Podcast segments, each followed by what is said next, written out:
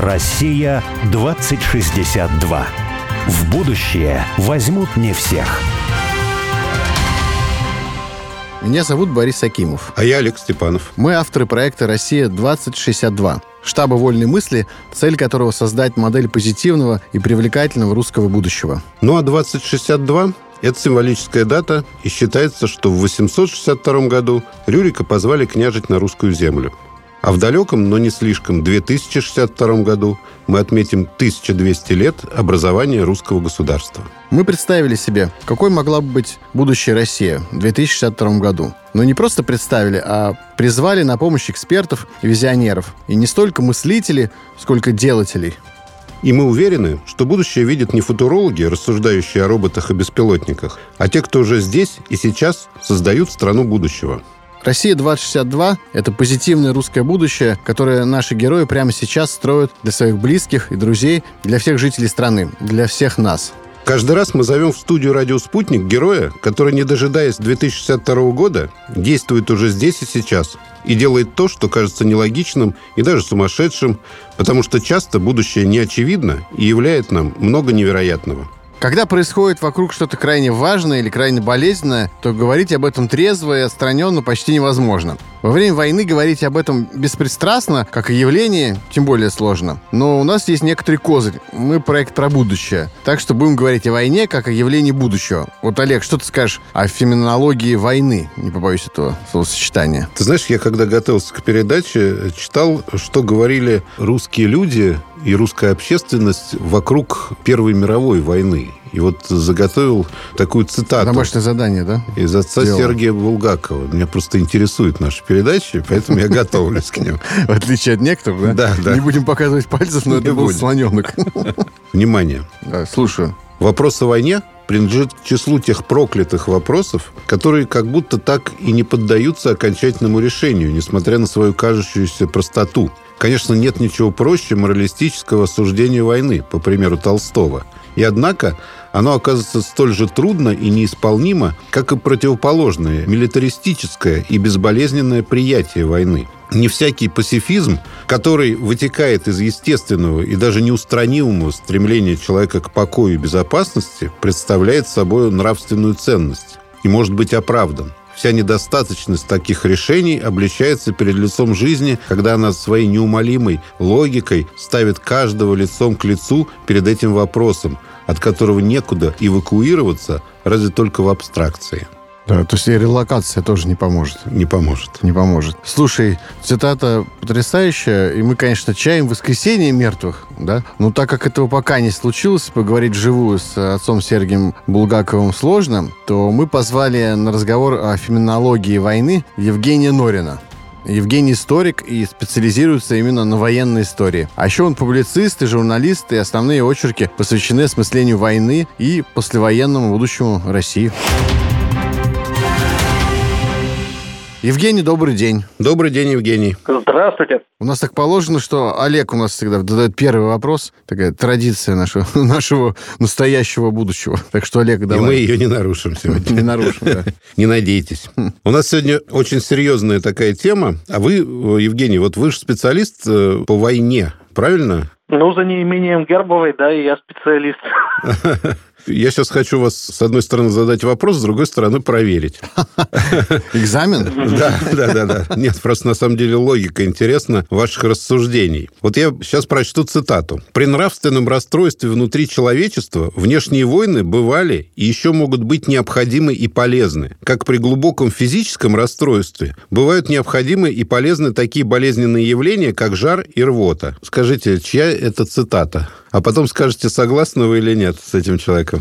Честно говоря, я могу предположить, что хоть Лев Толстой, согласен ли я с ним? Да, согласен, нет, не согласен. Я здесь смотрю на вещи достаточно просто. Если какое-то явление существовало всю историю наблюдений, а в нашем случае э, явление войны существовало даже до истории человечества как биологического вида, судя по всему, потому что если мы проследим за, извините, человекообразными обезьянами, то и там мы обнаружим явление, которое можно назвать войной. Дракой, скорее дракой, наверное. Не то чтобы даже драка, поскольку, в принципе, вот у шимпанзе зафиксировано явление, когда одна группа шимпанзе добивала другую группу шимпанзе до конца. Это не укладывается в понятие именно драки. То есть они боролись за территорию и закончили это геноцидом враждебной группы. Так вот, судя по тому, что это явление наблюдается практически до исторических времен и не исчезло до сих пор, скорее всего, оно будет существовать и в будущем. Можно ли говорить о нравственном расстройстве человечества? Да, можно, нет, нельзя. То есть э, это расстройство, оно сопровождает нас всю историю. Конечно, в будущем изменятся формы такого противостояния, собственно, они и менялись на протяжении всей нашей истории. Но само явление никуда не денется, и оно связано не столько с каким-то нравственным именно расстройством, сколько со свойствами нашего вида. Пусть даже эти свойства не всегда нам симпатичны. А знаете, вот э, есть такое утверждение, в целом э, оно такое, кажется, симпатичное, и многие уважаемые люди симпатично об этом говорят, что вот бороться со злом с помощью зла, то есть ответного зла, противостояния, протеста, неправильно, невозможно. Ну, то есть, например, если вот, несправедливо как-то устроен мир вокруг тебя в социально-экономическом, культурном смысле, то ну, революция это только приумножение там, бед, потому что это зло против зла. Ну, и также, на самом деле, наверное, может быть, можно порассуждать о войне. И э, единственный способ, мол, борьбы со злом — это приумножение добра и любви в Вселенной, в мире. Мне вот, мне кажется, например, с точки зрения просто общечеловеческой, симпатичны эти слова. И мало того, я даже в своей личной жизни, вот в личных отношениях с женой, с детьми, с друзьями, я понимаю каждый раз, что если я вижу по отношению ко мне, даже, ну, там, не близких, а дальних каких-то людей, по отношению к себе какое-то проявление, как мне кажется, несправедливости или, может быть, гнева какого-то. Если я отвечаю гневом и тоже злостью какой-то, то чаще всего это приводит к какому-то плачевному результату. А если я отвечаю добротой какой-то, да, там, где-то нахожу ее силы все-таки для этой доброты в ответ, хопа, и конфликт рассеивается. То есть я понимаю, что, в принципе, это в каком-то смысле действительно руководство к действию, что, что любовь и добро, оно, э, наверное, самый эффективный способ борьбы со злом. Но, но с другой стороны, когда уровень зла уже зашкаливает до того, что тебе некуда деваться, вот, например, война начинается, тут уже, ну, как-то сложно руководствоваться тем, чтобы подставлять щеку свою. Вот что вы по этому поводу думаете? С одной стороны, тут есть то тривиальное соображение, что если на тебя бегут с топором, то ничем, кроме пули в голову, бегущего не остановишь. Но при этом никогда не надо забывать, что, скажем так, цель войны – это не уничтожение противника. Это не компьютерная игра, когда у нас остался один юнит, у противника осталось ноль юнитов, стало быть, мы выиграли. Это немножко более сложная история. Не всплывает э, надпись Game Over, не появляются титры, нам надо после этого жить дальше. Поэтому в войне страна, которая в ней участвует, или сторона, в принципе, она борется, в общем-то, не за то, чтобы распорядить противника. Распоряжение противника – это служебная цель по отношению к главной – создание лучших условий для себя создание мира лучшего, чем довоенный хотя бы для себя. Или, по крайней мере, купирование ущерба и сведение его до минимума для себя. Скажем так, цель войны – это вообще не противник, цель войны – это мы сами. И, соответственно, тут речь не столько о непротивлении злу насилием, сколько о том, что не любая война, во-первых, это война на уничтожение, не любая война – это война, в результате которой противник должен непременно исчезнуть с лица земли, и победа не может, в большинстве случаев, не может э, достигаться абсолютно любой ценой, потому что в первую очередь цель войны – это мы сами. Соответственно, да, в этом есть смысл. Мы всегда должны помнить, что армии должно быть что защищать. И именно армия – это что-то, что защищает нечто более ценное, а не наоборот. Не у армии есть страна, а у страны есть вооруженные силы. Сам по себе факт твоей способности ответить силой на действия противника, он уже способствует твоей безопасности. Это, знаете, крайний случай – это ядерное оружие. Это такая штука, смысл которой исключительно в том, что она не применялась.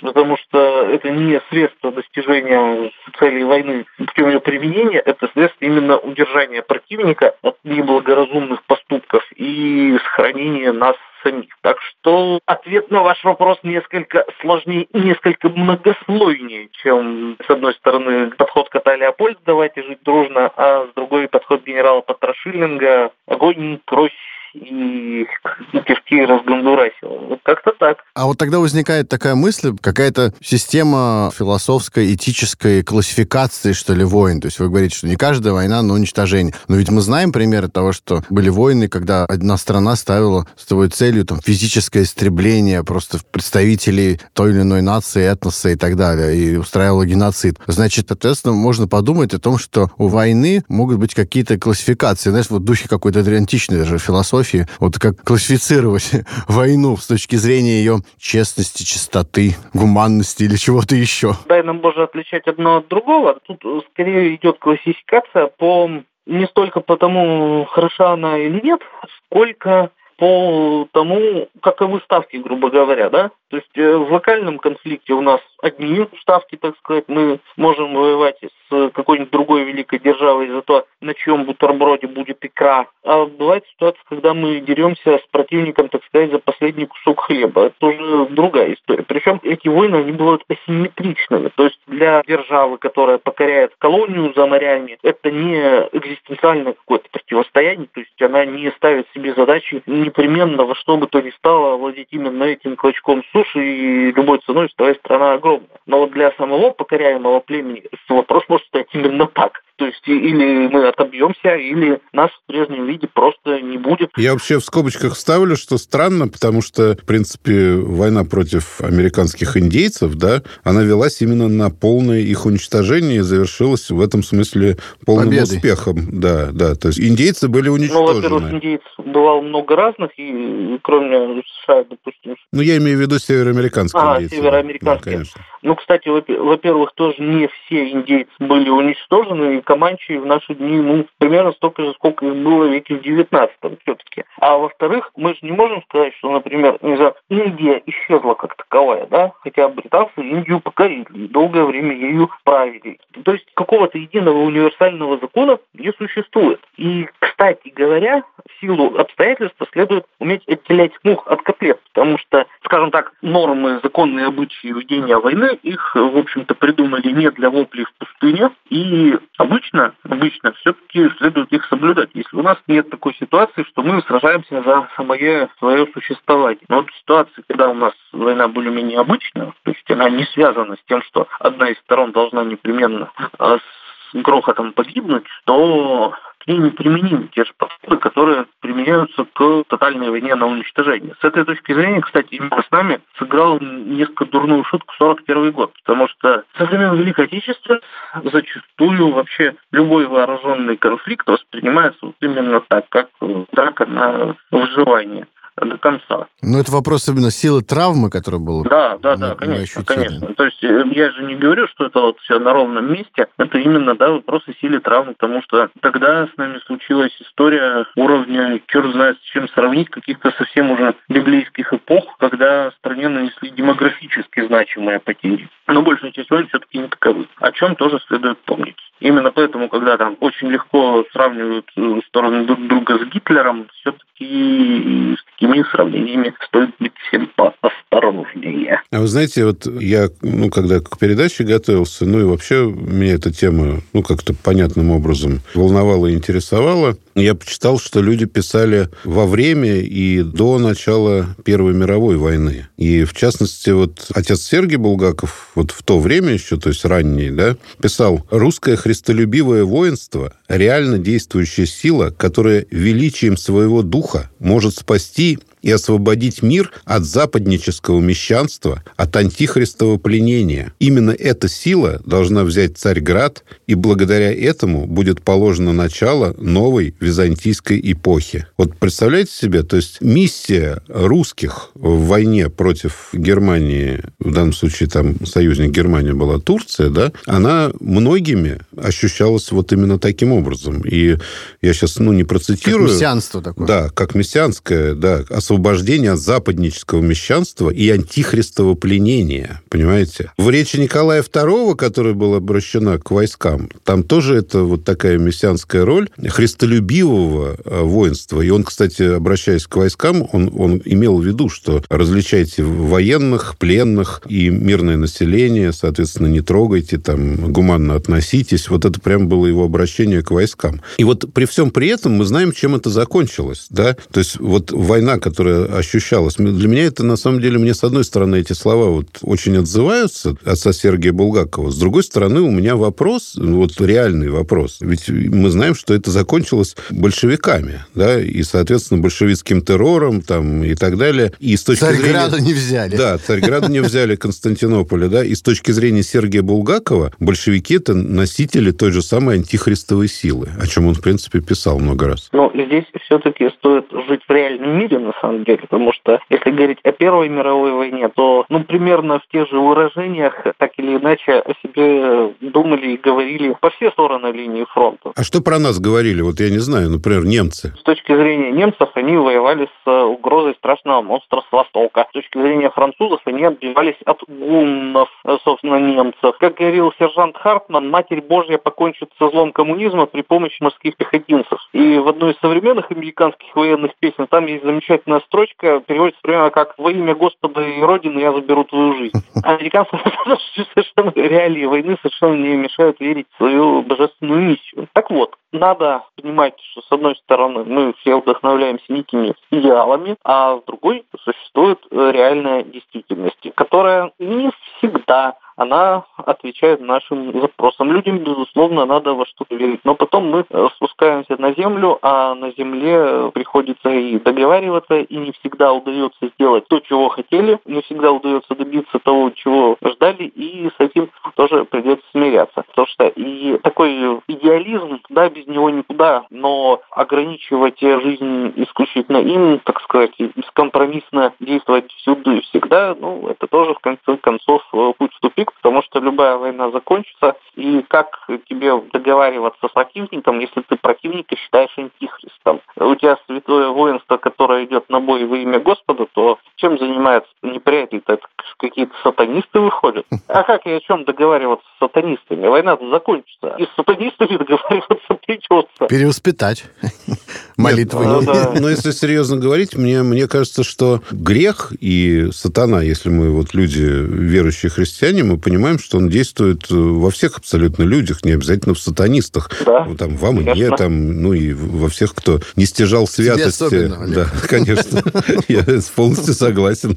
Вот. И в этом смысле, наверное, эта война не против людей имелась в виду, а война скорее вот с чем-то охватившим определенную часть мира, там, цивилизацию, там, с потребительской цивилизацией, вот. Ну, тогда да? еще, ну, не знаю, что возникало. Да. Ну, в принципе, об этом же идет мещанство. Ну, дело в том, что мы же вместе с этим мещанством, так сказать, в Союзе сражались. То есть, чем французское мещанство более или менее мещанистое, чем немецкое. А ну... все-таки у нас, так сказать, в Первую мировую французы-то брать оружие во все поля. Да, да, да. Ну, видите, он почему-то подчеркивает, и не только он, на самом деле, там очень многие, и там Розанов тот же самый, подчеркивали, что это такое освобождение русского самосознания сознание от идолопоклонства западнического, при том, что действительно вроде бы были Воевали союзники. С да, Кто еще как вместе бы, был символом цивилизации, да, да той, на да, самом деле, да, да, европейской. Да. А у меня такой вопрос, на самом деле, вот как раз, ну, мы вспомнили сейчас про деятелей философов Серебряного века. Вообще известно, что тогда среди философов и среди поэтов, писателей перед Первой мировой войной было такое некоторое, что ли, одухотворение на тему возможной будущей войны. Мало того, есть даже такие мысли, концепции, что что война, на самом деле, и она и началась, потому что, на самом деле, не потому что там кого-то убили в Сараево, или не потому что были какие-то милитаристы у власти, а потому что, на самом деле, интеллектуалы и культурная элита стран, ну, не обязательно в России, но в России в частности, она жаждала, что ли, да, вот этой войны, потому что как-то вот ну, по-разному считала, что это перевернет мир и сделает его как-то лучше. Ну, и в связи с этим у меня такой вопрос. А есть ли вообще, вот что нам говорит история, есть ли такая вот взаимосвязь вот между настроениями в обществе и началом действительно военных действий. То есть, возможно, что стоящей причиной войн являются там не какие-то экономические условия, там, буржуазия хочет там что-то захватить, какие-нибудь рынки, или потому что какой-то плохой правитель, тиран э, или милитарист хочет какой-то славы, а потому что на самом деле большие пласты какой-то интеллектуальной элиты формируют такой вот запрос, что ли, на эту войну. Вот такую взаимосвязь вы где-нибудь наблюдали? Тут такая штука. Запрос, он в любом случае связан с условиями жизни общества. Вообще говоря, идея, что война – это нечто ужасное, чего в принципе не должно, она достаточно поздняя. И она утвердилась более-менее именно после и по итогам Первой мировой войны. Как раз э, когда стало понятно, что до этого, собственно, война ведь рассматривалась как нормальный, легитимный способ разрешения конфликтов между государствами. И в Европе к тому моменту крупные войны, они были делом, конечно, уже истории, но не то чтобы совсем-совсем да. Франко-прусская война, русско-турецкая война 1870-х годов. Это все было что-то, что состоялось... Англобурская. Не в Европе, но все равно. А если говорить о периферии, так э, тогда нечто поближе было. Балканские ну войны, ну, да. они прошли буквально перед самой Первой мировой. Ну да, англобурская. То есть на тот момент это считалось совершенно, в общем-то, таким, ну, нормальным явлением. В худшем случае что-то из разряда вот не окей, но бывает. И это все подхлестывалось кучей всяких обстоятельств, то есть вплоть до демографических. Все-таки это была эпоха, когда было, так сказать, кем воевать, и когда страны могли затянуть даже очень тяжелые раны, которые им наносились на войне. Сейчас мы живем в принципиально иной ситуации, потому что для современной войны, извините, девизом должно быть «бабы не нарожают» потому что ну, бабы действительно не нарожают. Когда у тебя в среднем один-два ребенка в семье в масштабах страны, то устраивать гекатомбу а Первая мировая, это просто уже ты можешь получить фатал в масштабах всего общества. Потому что если сразу вырезать из него демографически какой-то значимый кусок молодых мужиков, то нарисуется ситуация, когда у тебя не восстановится твой демографический потенциал. Так вот, а на тот момент ситуация была все еще иная. То есть хватало обильно размножающегося сельского населения, в городах еще не завершился вот этот вот демографический переход. То есть это вот демографический аспект. Есть экономический аспект, когда страны находились состоянии вот именно, это были вот именно индустриальные державы ведущие, и они могли поставить под ружье огромную массу народу, и в ход шли, что называется, большие батальоны, мобилизованные нации с винтовками, которые вот таким образом выясняли отношения. И, соответственно, интеллектуальная сфера, она тоже менялась. То есть сейчас